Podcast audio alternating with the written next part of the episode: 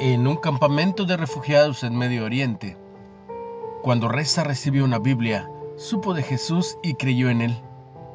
Su primera reacción en el nombre de Cristo fue, úsame como tu obrero.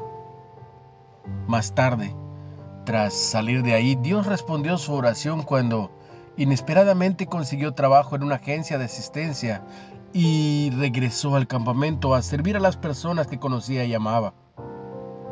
Organizó clubes de deportes, clases de idiomas y orientación legal, todo lo que pudiera dar esperanza a la gente. Él considera que estos programas son una manera de servir a los demás y compartir la sabiduría y el amor de Dios.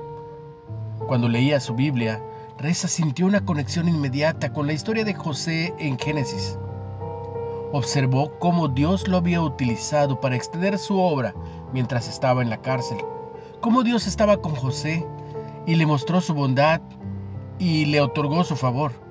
El guardia de la cárcel lo puso a cargo y no tuvo que atender nada, porque lo que José hacía, el Señor lo prosperaba. Velo en Génesis 39.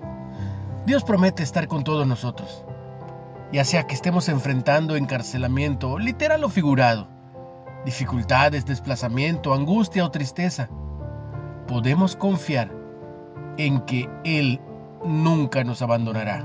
Como sucedió con Reza, como sucedió con José, siempre estará cerca de nosotros. De Amy Boucher. ¿Cuándo experimentaste una acción liberadora de Dios, como sucedió con José y Reza? ¿Cómo te ayuda esta historia a confiar más en Él? Padre Dios, dame ojos para ver tu obra en mi vida